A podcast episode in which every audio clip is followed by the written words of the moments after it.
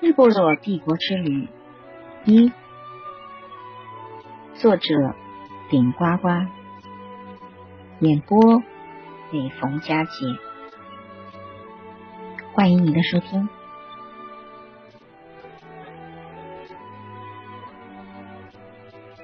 在浦东，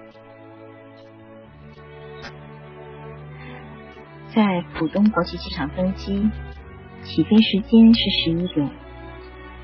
直飞时间将近十二个半小时，在伦敦当地时间下午四点多安全抵达，下榻旅馆休息倒时差。第二天，我们便开始了日不落帝国之旅，全日游英国首都伦敦。行程安排表里面一共有六处景点。我就着重介绍两个，其他就一笔带过。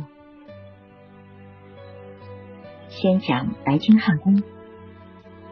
白金汉宫其实网上介绍的非常详细了，我再重复一遍就有点多余，但是呢，还是想啰嗦几句。白金汉宫不要误以为它的建材是白金，白金汉宫。取名源于一七零五年，白金汉公爵新建此宫而得名。白金汉宫是英国王室的头等寓所。白金汉宫每天上午十一点都会举行著名的禁卫军交接典礼。据说这一典礼已成为英国王室文化的一大景观。但是我们没有碰到。如果你很想瞧一瞧的话，那就和导游商量商量。但是如果你是自由行，那就一定能够如愿。整个白金汉宫是由铁栏杆围着的，对着白金汉宫有一个广场，广场中央竖立着维多利亚镀金雕像纪念碑。白天汉宫是有开放日子的，网上查了查，是每年七月二十八日至九月二十五日，九点四十五分至十八点，门票价格是十七点一镑。据说王室开放日增加了，意味着要接待更多的游客，可以增加收入。以此帮助王室维修温莎城堡、维多利亚和阿尔伯特的陵墓等早就等待修缮的历史建筑。看来英国王室的灰格挥金如土的日子不再有了。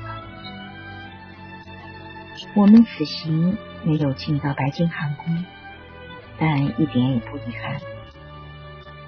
因为我们见过巴黎的罗浮宫，又见过俄罗斯的东宫、夏宫、叶卡捷琳娜宫，我认为那些才是人类建筑史上的精品、极品。白金汉宫室内的照片，我在网上也浏览了不少。我深信，如果亲眼目睹，我一定不再啊，不会再有见到。叶卡捷琳娜宫那样的惊呼。你去的那一天，如果白金汉宫飘扬着英国国旗，说明伊丽莎白女王此时正在宫中；但我们去的那一天，女王正好不在。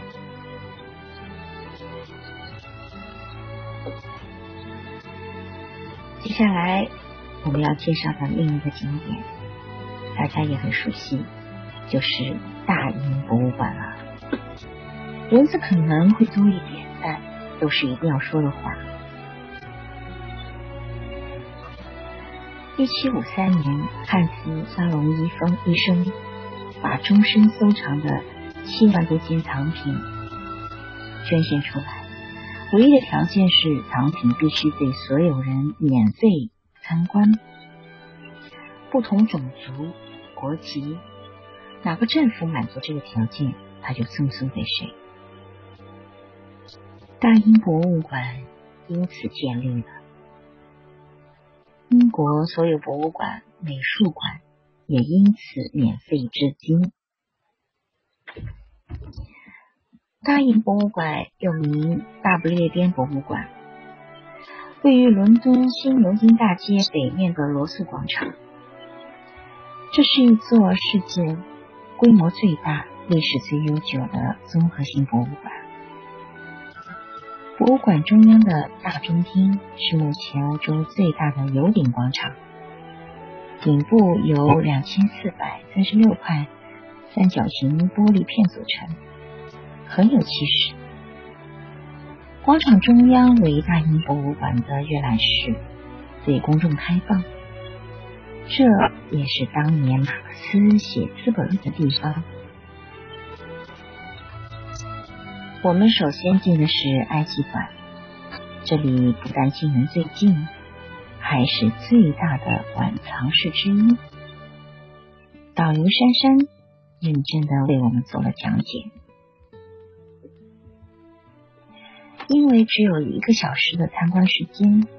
所以在埃及馆逗留的时间并不长。所有参观者最迫切的心愿，就是要看看中国留在异国他乡的珍宝。联合国教科文组织的数据表明，中国流失文物高达一百六十四万件，被世界七十四十七家博物馆收藏。大英博物馆是收藏中国流失文物最多的博物馆。我们行走在中国馆，向陈列的两千多件中国文物行注目礼，内心无法平静。我曾在一本杂志上看到，英国有位教授坦诚的说，英国。强大的时候，领土增加了一百一十一倍。他从殖民地搜集的文物也增加了一百倍。这里的藏品主要是战争中掠夺得来的。历史不能倒退，我们无法超越时空，回到那个屈辱的年代。那么。面对这些文物，我们应该持什么样的态度呢？我很难回答。我想引用两个人的话，一是唐朝杜牧在《阿房宫赋》里的一段话：“情人不暇自哀，而后人哀之。”后人哀之而不见之，以使后人复哀后人矣。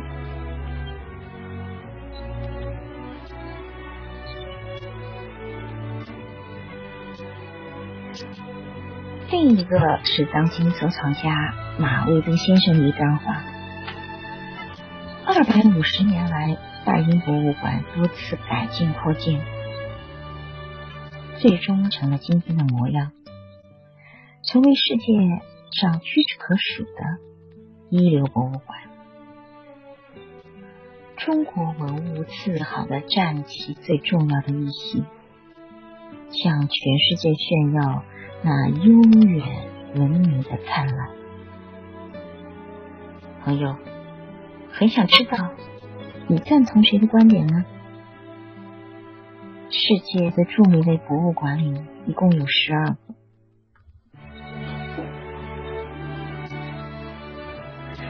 世界最著名的博物馆有十二个，前五位是：第一，巴黎的罗浮宫；第二，英国伦敦大英博物馆；第三，美国纽约大都会艺术博物馆。